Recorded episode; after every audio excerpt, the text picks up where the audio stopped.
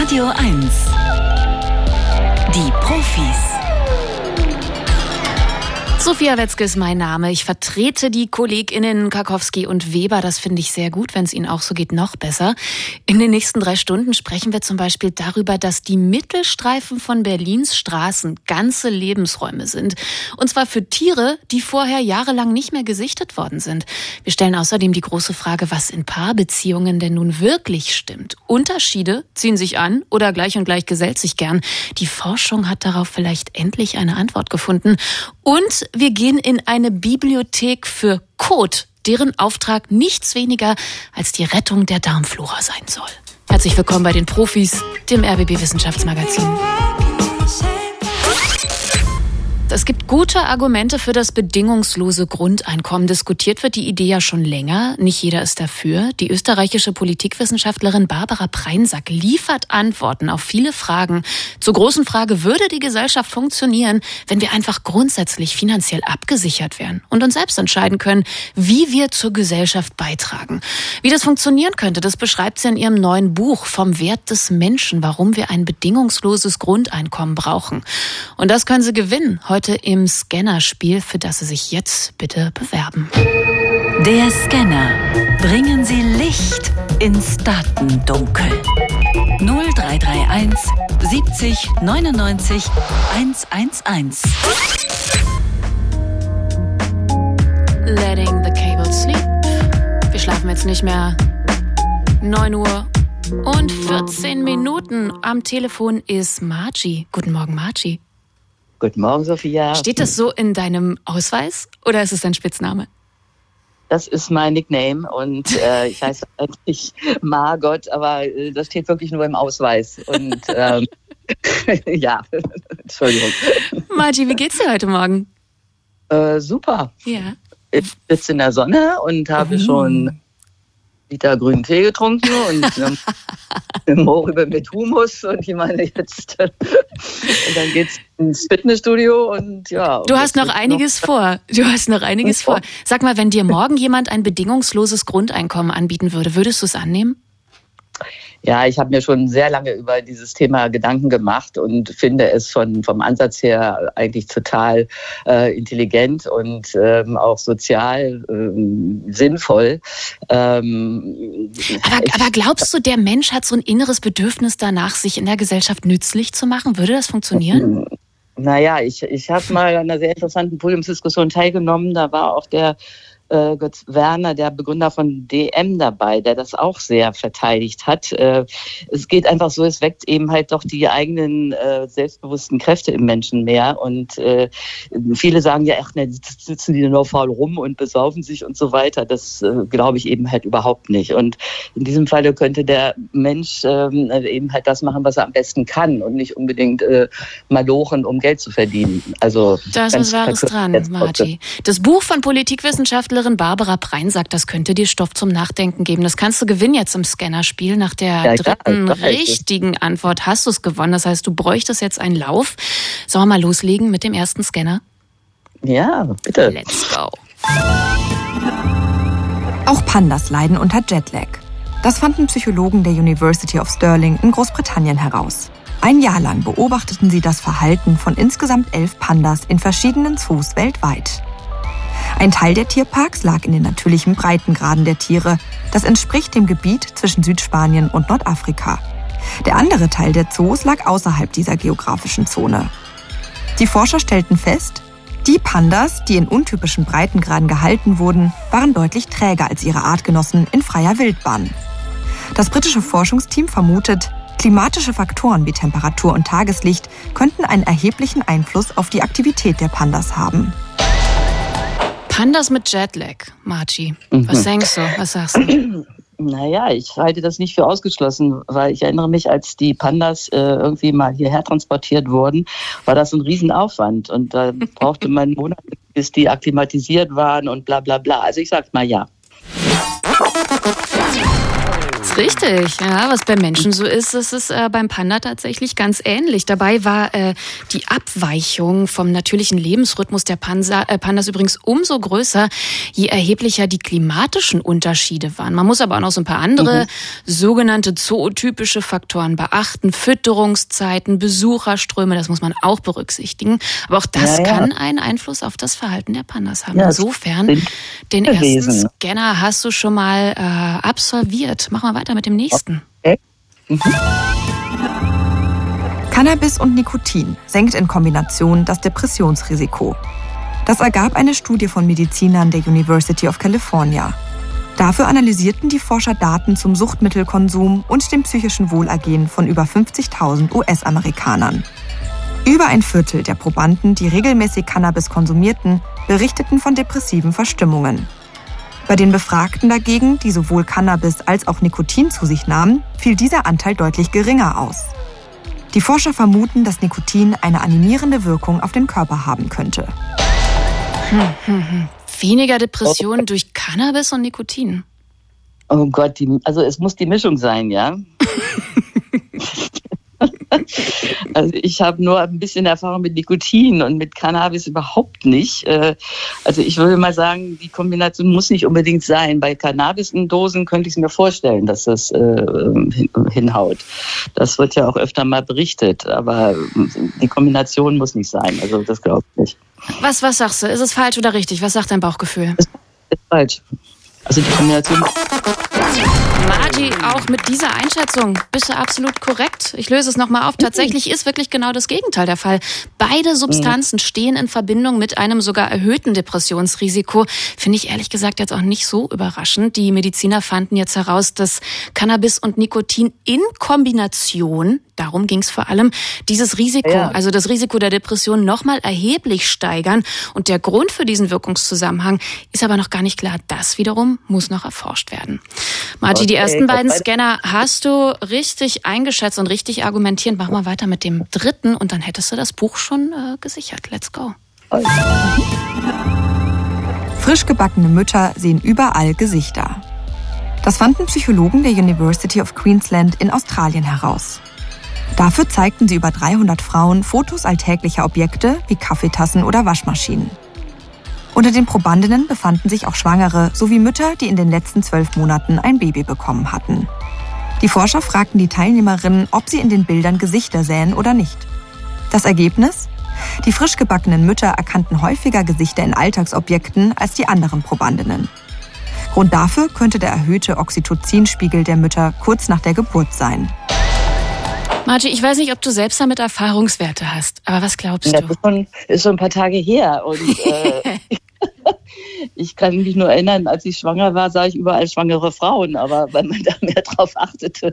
Ähm, aber das heißt, dass wenn ich jetzt einen Frühstückstisch ha hatte oder habe, dass ich statt der Tassen äh, und äh, Pötte die Gesichtswurst. Ähm, die Gesichtswurst. Nee, also das, das glaube ich nicht.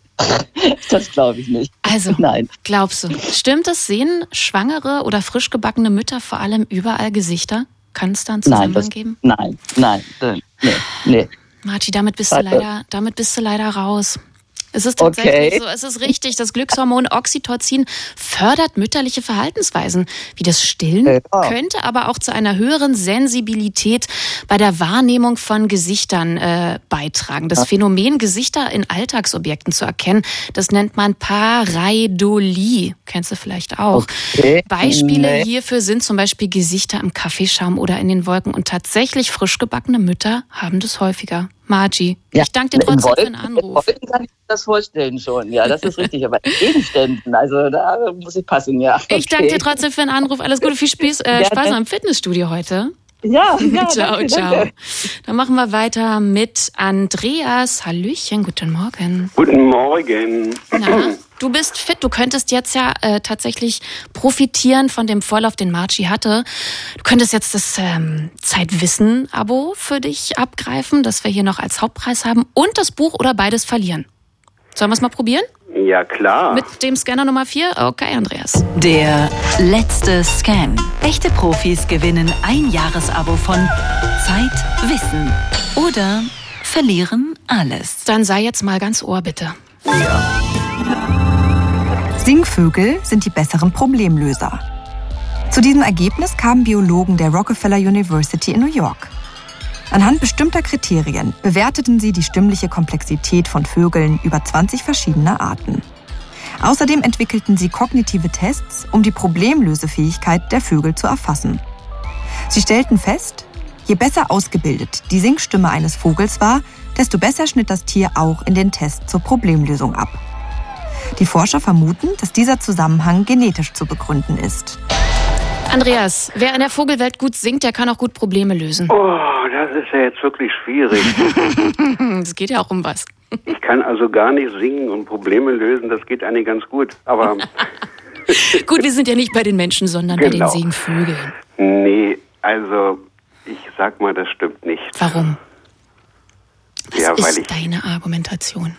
Kann es mir einfach nicht vorstellen, dass der Gesang, also die, die Stimme der Vögel mit der Problemlösung irgendwie zusammenhängt. Das, das kann, ich, kann ich mir nicht vorstellen. Nee, ich sag einfach mal nein. Hm, Andreas, muss ich dich enttäuschen? Da gibt's Oh. leider nichts für dich. Ich danke dir trotzdem Oh, für den ja. Anruf. Danke. Schönen, Schönen Samstag Tag dir noch. noch. Ciao, ciao. Tschüss.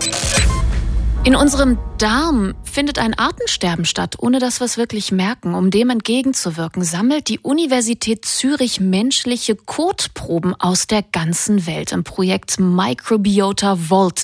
Das ist so eine Art Tresor für Darmbakterien. Die sind nämlich wertvoll für uns. Wir verlieren sie aber gerade. Adrian Egli ist Mikrobiologe an der Universität Zürich und betreut diese Kotsammlung. Guten Morgen, Herr Egli. Guten Morgen. Ich hoffe für Sie, das sind dann keine Haufen, sondern so kleine Röhrchen.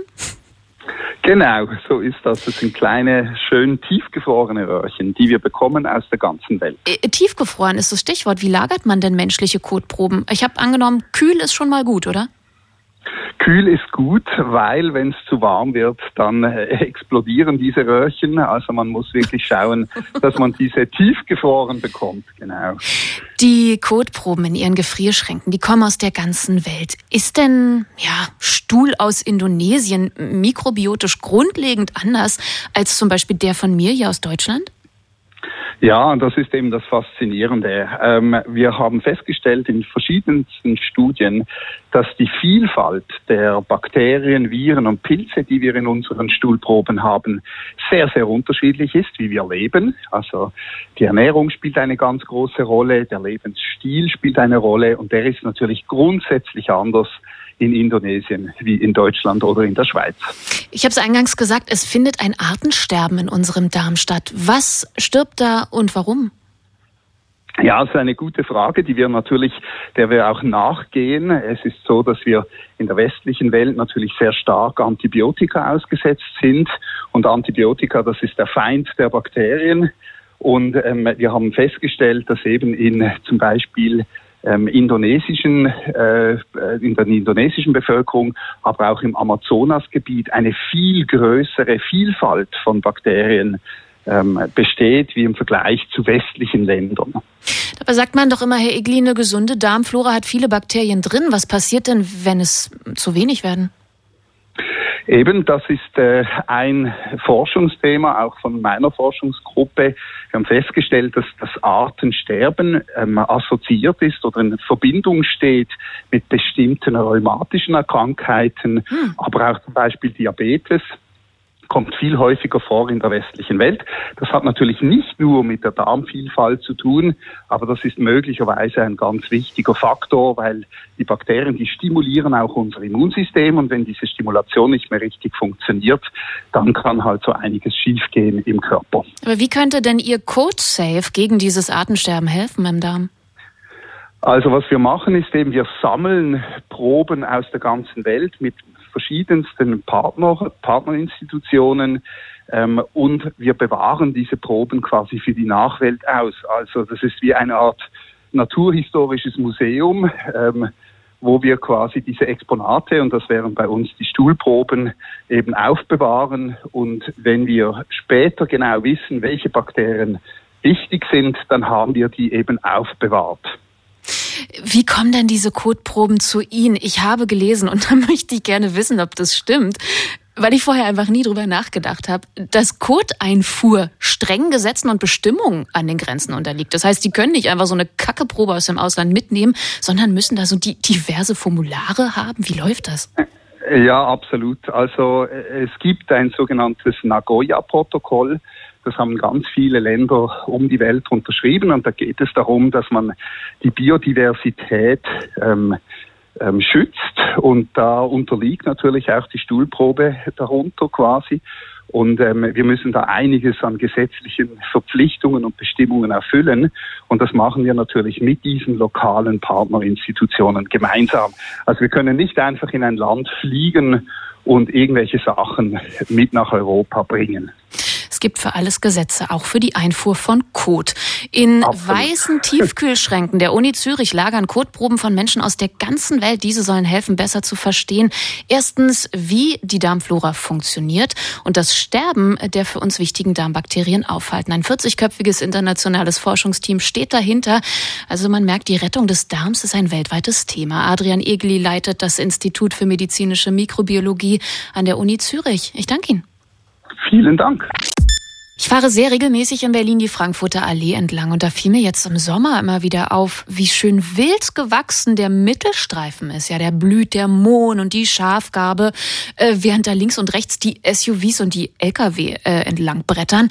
Und trotzdem auf dem Mittelstreifen scheint so ein richtiges Insektenparadies zu sein. Man sieht dann, wenn man vorbeifährt, wie es fliegt und flattert.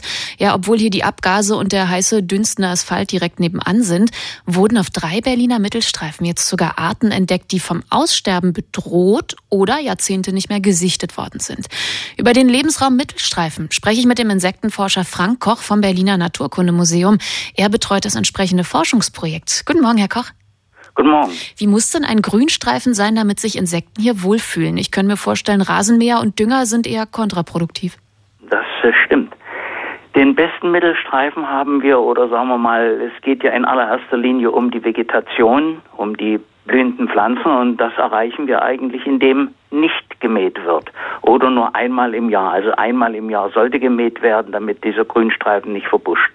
Und das ist äh, durch äh, viel Aufklärungsarbeit und entsprechende Werbung ist mir das mittlerweile gelungen, dass also auf den untersuchten Mittelstreifen, die ich untersuche, auch nicht mehr gemäht wird. Und damit blüht natürlich alles und mit diesen äh, Blüten in möglichst unterschiedlichen Formen und Farben kommen natürlich eben auch unterschiedliche Insekten. Ja. Wobei insgesamt natürlich auch der gesamte Vegetationskörper, also auch die Blätter und die Stängel für die Insekten, vor allem für die Wanzen von großer Bedeutung sind. Sie betreuen das Projekt an drei Berliner Testgrünstreifen. Einer ist auf der Frankfurter Allee tatsächlich. Wo sind denn die anderen beiden?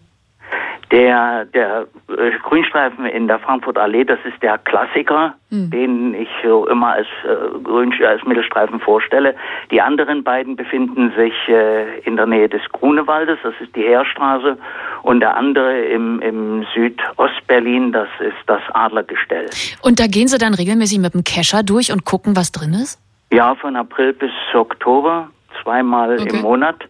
Und dann untersuche ich diese Mittelstreifen regelmäßig, ja. Und die werden dann gesammelt, die Insekten, und werden dann im Museum für Naturkunde entsprechend untersucht und das Ergebnis dokumentiert. Welche ja, überraschenden, exotischen, vielleicht auch schon verloren geglaubten Exemplare sind Ihnen da denn so in den Kescher gegangen zuletzt?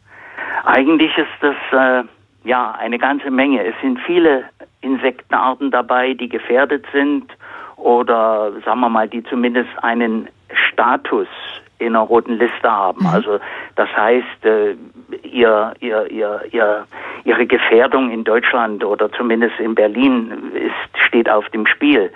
Aber ganz herausragend ist die Art, äh, die ich da in der Heerstraße gefangen habe, die, die Heuschreckensandwespe.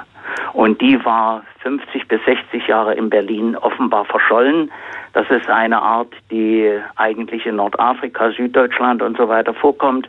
Und jetzt ist sie seit 2019 wieder in der Heerstraße aufgetreten. Und es sieht so aus, ich fange sie jedes Jahr als, hm. ob sie dort eine, eine, eine, eine kontinuierliche Population bildet. Aber wie kommt denn die Heuschrecken-Sandwespe ausgerechnet auf den Mittelstreifen, Herr Koch? Ja, ich nehme mal an, auf dem Mittelstreifen sind ganz besondere abiotische Faktoren. Also es ist dort ziemlich warm und diese Krabwespen, ich sagte ja, das ursprüngliche Verbreitungsgebiet ist Südeuropa und Nordafrika, die brauchen also Wärme, die brauchen Licht, die brauchen ihre Beutetiere und die finden sie natürlich entgegen allen ursprünglichen Erwartungen auf dem Mittelstreifen und dann können die natürlich dann dort ihre äh, Reproduktion erfolgreich durchführen. Ich finde es genauso überraschend wie Sie. Ich hätte gedacht, Verkehr, Feinstaub, Abgase, äh, das, das ist als äh, die Wespe vielleicht nicht so prickelnd. Das macht ja dann offensichtlich nichts aus? Wissen Sie, ich bin seinerzeit auch genauso rangekommen, als die Kollegen vom Institut für Gartenbau und, und Agrarwissenschaften der Humboldt-Universität dort ihre Versuche gemacht haben mit äh, Pflanzen und wollten sehen, welche Resistenz haben sie gegen diesen urbanen Stress, mhm. also zum Beispiel diese kontinuierlichen Abgase, Salzlösung im Winter und diese Trockenheit im Sommer. Und es hat sich eben gezeigt, dass die Diversität auf diesem Mittelstreifen doch sehr hoch ist mit, mit diesen parallel laufenden Untersuchungen bei den Insekten. Sie haben eingangs gesagt, Sie müssen bei den Bezirken so ein bisschen Überzeugungsarbeit leisten, dass zum Beispiel nur einmal im Jahr gemäht wird. Wie kooperativ sind äh, die Bezirke, da so ein bisschen mehr Wildwuchs auf dem Mittelstreifen zu lassen? Also ich kann sagen, von 2023, ich äh, arbeite ja ganz speziell mit Charlottenburg-Wilmersdorf, mhm. Kreuzberg, äh, Friedrichshain-Kreuzberg und Treptow-Köpenick zusammen.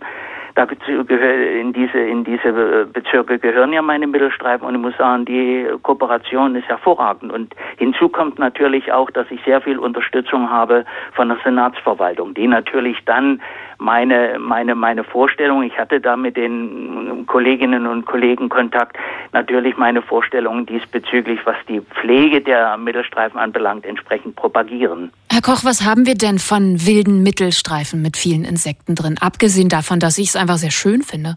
Das, äh, das, äh, ja, das Problem ist, dass den Leuten erstmal damit gezeigt werden kann, ihr lebt in einer Stadt, in der also die Biodiversität, das heißt sehr hoch ist und das heißt, dass wir also viele Insekten haben, also nicht nur Füchse, die zunehmend zu beobachten sind und andere äh, eingewanderte Säugetiere und Vögel, sondern wir haben eben auch eine große Vielfalt von Insekten, wobei die Insekten natürlich nicht vordergründig gesehen werden. Mhm. In allererster Linie geht es ja darum, dass die Leute sagen, oh, wir wollen Blumen sehen, es soll blühen, es soll, es soll einfach schön aussehen und das gewährleisten wir, indem wir einfach den, die Mittelstreifen sich selbst überlassen, dass sie blühen und wir haben ja günstige Bedingungen in diesem Jahr gehabt, viel Regen und so weiter und damit blüht das auch alles und damit kommen die Insekten automatisch. Aber sie werden natürlich nicht vordergründig gesehen, weil sie doch relativ klein sind.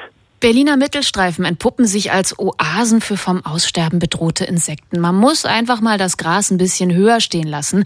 Und wenn Sie da mal einen Mann mit einem Kescher drin stehen sehen, dann ist es wahrscheinlich der Entomologe Dr. Frank Koch vom Berliner Naturkundemuseum. Er betreut das Projekt Insektendiversität auf Berlins Straßenmittelstreifen. Schönen Samstag Ihnen noch, Herr Koch. Dankeschön. Vielen Dank, Frau Wittke. Es gibt einen Fachbegriff, der in den letzten Jahren ziemlich stark an Bedeutung gewonnen hat, was nach mehreren Jahren weltweiter Pandemie, allgegenwärtigen Kriegen und Naturkatastrophen auch nicht so verwunderlich ist, was uns hilft bei Krisen. Das nennt man im alltäglichen Sprachgebrauch, zum Beispiel Widerstandsfähigkeit. Forscherinnen und Forscher sprechen von Resilienz und laut einer Umfrage der Krankenkasse KKH fühlt sich der Großteil von uns in den letzten Jahren zunehmend gestresst. Eine gewisse Resilienz kann uns dabei helfen.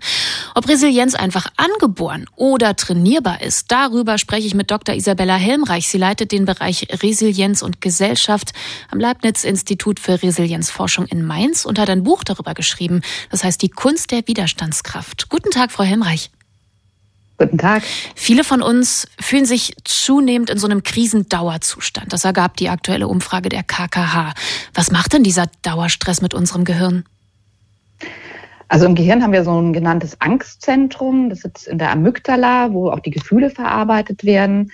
Und wenn wir quasi ständig mit negativen Nachrichten, mit schwierigen Situationen, die wir vor allem als unkontrollierbar empfinden, ähm, befeuert werden, dann gerät sozusagen diese Amygdala in so einen Stresszustand, in so einen Panikmodus und das verursacht eben auch im Körper und natürlich auch äh, gefühlt Stress.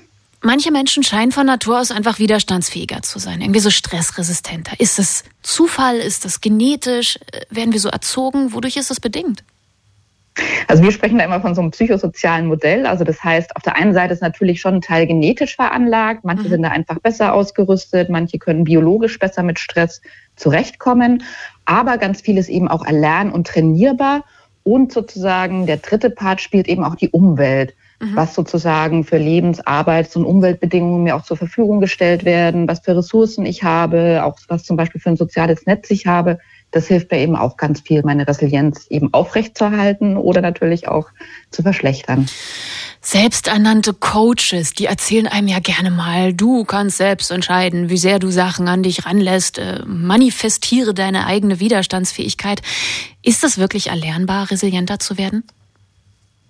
Wie gesagt, auf alle Fälle. Es hat sich auch in vielen Studien erwiesen, dass zum Beispiel Resilienztrainings, auch die psychische Widerstandskraft, aber auch andere ähm, psychische Symptome, zum Beispiel weniger Ängstlichkeit, mhm. ähm, weniger Depressivität hervorbringen können. Also es ist wirklich trainierbar. Wichtig ist dabei jedoch immer ein bisschen zu gucken, weil Resilienz wird auch so ein bisschen missbraucht. Also ich nenne es immer ganz gerne die Nebenwirkungen mhm. der Resilienz, was Sie jetzt so aufgegriffen haben, ähm, dass man nicht alles aufs Individuum abschieben darf, weil es ist auch ganz normal in so Krisensituationen, die wir heutzutage haben, wenn wir verunsichert sind, wenn wir nicht mehr wissen, wie es weitergeht, dann darf man auch traurig und niedergeschlagen sein oder ärgerlich und wütend sein was resiliente Menschen eben in diesem Zustand schaffen, das erstmal zu akzeptieren, auch wirklich das Gefühl an sich heranzulassen, das zu verarbeiten, aber dann auch diese Energie, solche Gefühle geben uns ja auch Energie zu nutzen, um dann Dinge auch zu verändern und wieder ins richtige Lot zu bringen. Die Forschung zeigt, man kann Resilienz trainieren. Wie mache ich das denn? Also da gibt es ganz unterschiedliche Ansätze. Es gibt die sogenannten Resilienzfaktoren. Das sind eben Faktoren, die uns helfen, unsere psychische Gesundheit aufrechtzuerhalten. Wir teilen das immer so ein bisschen in Grundhandlungen und Handlungsprinzipien ein. Also eine Grundhaltung wäre sozusagen so einen realistischen Optimismus oder zu wissen, was sind so wichtige Werte in meinem Leben. Eine Selbstwirksamkeit ist sehr hilfreich. Also wenn ich weiß, ich habe Fähigkeiten, Kompetenzen, wenn ich die einsetze, dann verändere ich auch Dinge.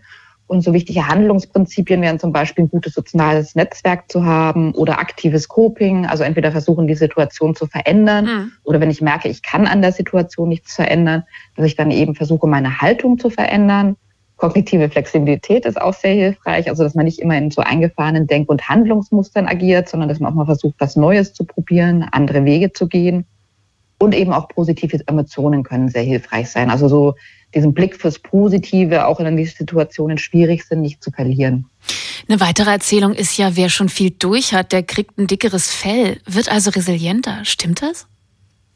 Ja, also es haben auch Studien gezeigt, das ist so die sogenannte Stressimpfung, dass eben Menschen, die gelernt haben, mit Widrigkeiten, mit schwierigen Situationen umzugehen, ähm, das auch in der Zukunft dann besser schaffen. Weil natürlich immer, wenn ich irgendwas Schwieriges erlebe, dann lerne ich was über mich, ich lerne was über die Welt, ich eigne mir vielleicht neue Fertigkeiten, neue Fähigkeiten an.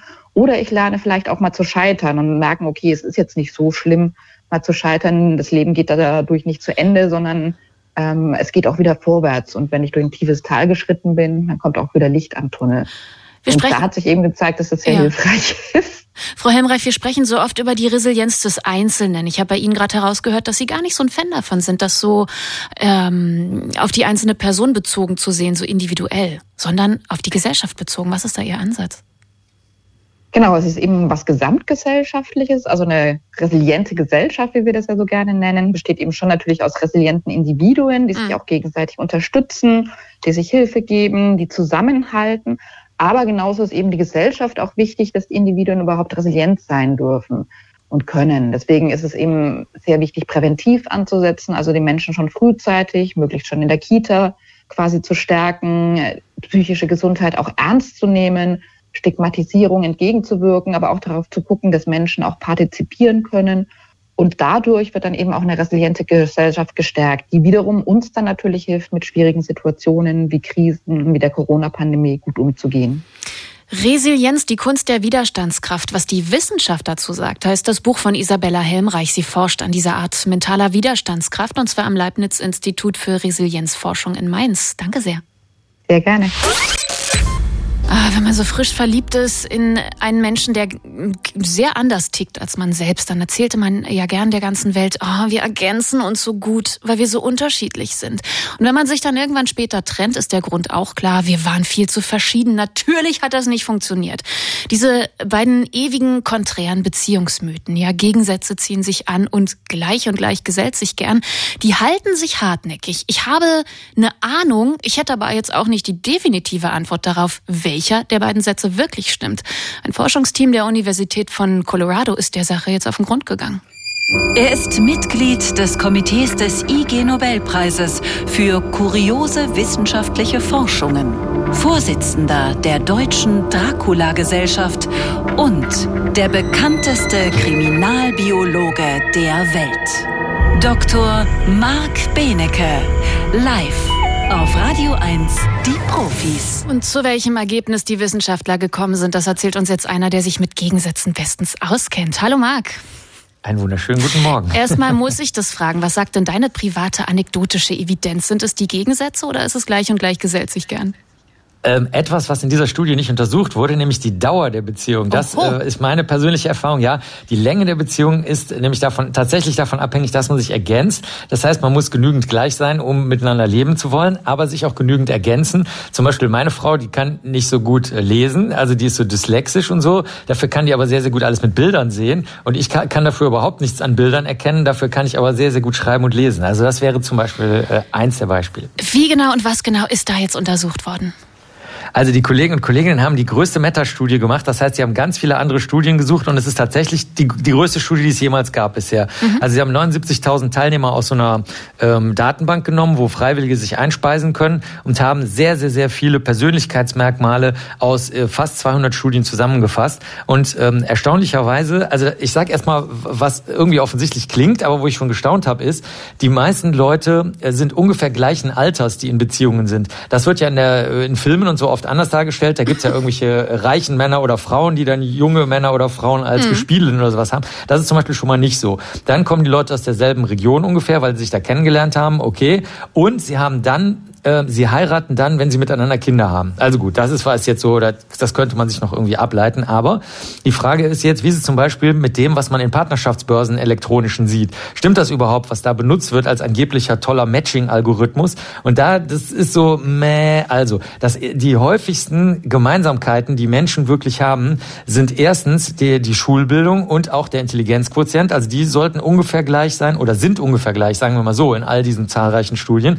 Und das zweite sind, äh, die so, ob, ob man dieselben Charaktereigenschaften hat, zum Beispiel ob man sehr neurotisch ist oder ob man eher offen ist oder eher verschlossen ist oder ob man organisiert oder nachlässig ist, bis auf eine Besonderheit nämlich den eigentlichen technischen Neurotizismus. Nämlich da ist es so, dass die ängstlichen und befangenen Menschen, die sind wohl eher zusammen, und jetzt kommen wir zu dem, dass man sich gegenseitig ergänzt mit Menschen, die nicht ängstlich und befangen sind. Also zwei ängstliche und Befangene, das klappt nicht so gut. Also da sieht man, manchmal ist es so und manchmal so. Und ähm, ansonsten gibt's noch so gegenseitige Effekte. Also es kann zum Beispiel passieren, dass Frauen, die in Hetero-Beziehungen sind, die ähm, trinken dann auf einmal mehr Alkohol und Männer trinken aber weniger als vorher. Bei der Scheidung ist es aber dann umgekehrt sobald die sich scheiden, trinken die Frauen dann wieder weniger und die Männer wieder mehr. Also ne, es ist so, es ist so ein, ein interessantes Bild, was aber für diese Matching-Algorithmen reichen würde. Da könnte man also mal vernünftig ja. äh, sein, schnell einen richtigen Partner finden. Äh, wie hilft uns das denn jetzt bei unserem persönlichen Dating-Verhalten? Können wir das guten Gewissens auf uns anwenden?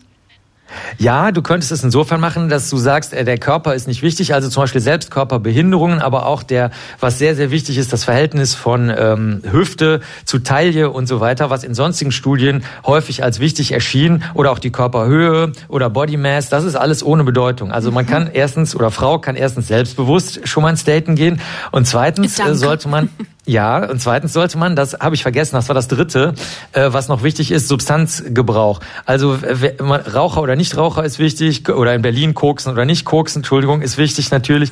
Äh, dann, äh, also nein, tatsächlich, das sind die drei wichtigsten Sachen. Also diese persönlichen Einstellungen, äh, Bildung und IQ und Substanzmissbrauch. Und das würde ich dann einfach abchecken, wenn einer sagt, darf ich den Drink ausgeben, dann weißt du schon mal direkt, aha, die Person trinkt Alkohol, dann kannst du irgendwas Kluges machen und äh, als letztes könntest du dann nochmal gucken, ob die Person ängstlich und organisiert ist, die Socken faltet und die Unterhosen bügelt. Das war's dann auch schon. Mehr brauchst du nicht wissen. Gleich und gleich gesellt sich gerne. Ist nicht nur eine Redewendung, sondern hilft auch beim Daten. Dankeschön, Marc. Sehr gerne. Das war Dr. Marc Benecke, live auf Radio 1. Die Profis. Hands, alle Meldungen, die uns aus der Arktis, also vom Nordpol in den vergangenen Jahren erreicht haben, die klangen eigentlich immer nach Endzeit. Zu hohe Temperaturen, Eisschmelze, Lebensraum, der verschwindet. Die Arktis war zuletzt in einem besorgniserregenden Zustand. Und unter den dramatischen Vorzeichen einer Hitzewelle im Atlantik und dem heißesten globalen Sommer der Erde aller Zeiten hat sich Anfang August das deutsche Forschungsschiff Polarstern vom Alfred Wegener Institut vom Helmholtz Zentrum für Polar- und Meeresforschung auf den Weg zum Nordpol gemacht, um weiter zu schauen, wie sich der Klimawandel auf die Arktis auswirkt. Mittlerweile ist das Schiff auf dem Weg zurück nach Bremerhaven. Und wir sind jetzt live verbunden mit der Polarstern. Dort an Bord ist Professor Antje Boetius. Sie ist die Direktorin des Alfred Wegener Instituts. Momentan ist das Schiff in der Barentssee, also immer noch im Eis. Hoffen wir, dass die Telefonleitung hält. Wir freuen uns sehr. Hallo, Frau Boetius. Hallo. In welchem Zustand haben Sie das Meereis bei Ihrer Expedition aktuell vorgefunden? Haben Sie diesmal gute Nachrichten für uns? Anmerkungen ab mit der zunehmenden globalen Erwärmung.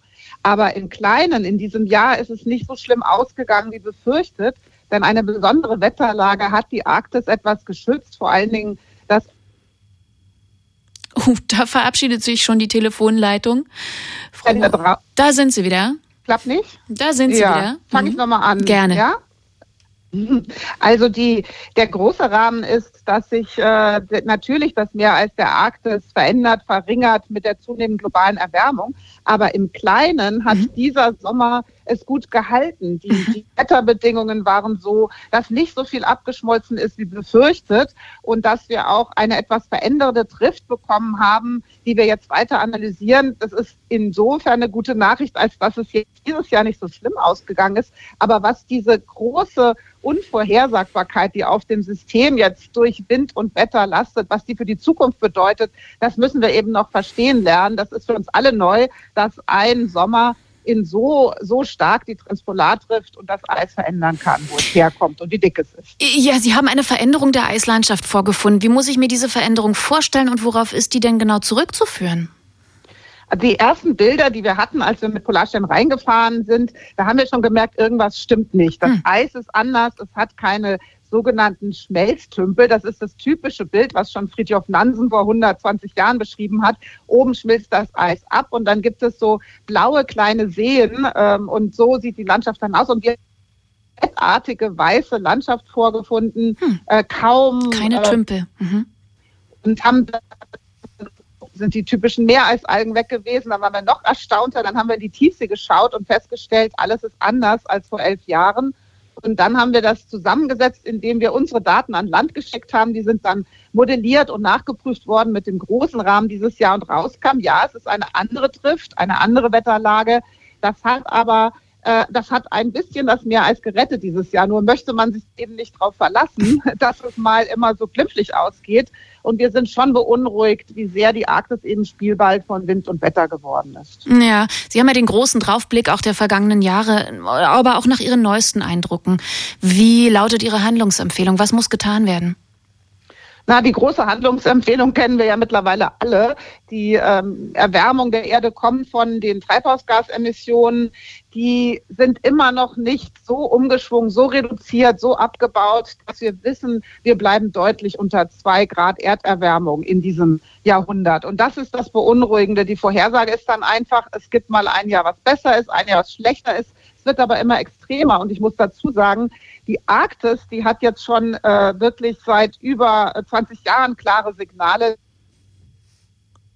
Und da hat sich die Leitung wieder verabschiedet. Da ist sie wieder. des Meereises im Winter. Ähm, haben Sie mich verloren gerade? Ganz kurz, aber reden Sie ja. weiter. Jetzt sind Sie wieder da. So ist es halt, wenn man in die Barentssee telefoniert. Ich habe gesagt, der Vergleich Arktis und dann Antarktis, wer sich dafür interessiert, da haben wir dieses Jahr ja den ersten Riesenzusammenbruch der Meereisbedeckung. Auch im Winter ist das Eis nicht zurückgekommen. Ähm, also wir, wir, müssen einfach hinsehen und sagen, äh, die Kryosphäre, das Gefroren seines Gletscher, sei Permafrost, Eis, alles verändert, dass es für uns Menschen und für die Menschen, die in den Regionen leben, das Leben immer schwerer macht. Und das ist traurig. Am 1. Oktober wird die Polarstern zurück im Heimathafen Bremerhaven erwartet. Gerade ist sie auf dem Rückweg vom Nordpol mit aktuellen Daten an Bord. Ebenfalls an Bord ist Antje Boetius, die Direktorin des Alfred Wegener Instituts. Ich danke Ihnen. Sehr gerne. Gute Rückreise. Tschüss. Danke. Radio 1. Marias Haushaltstipps.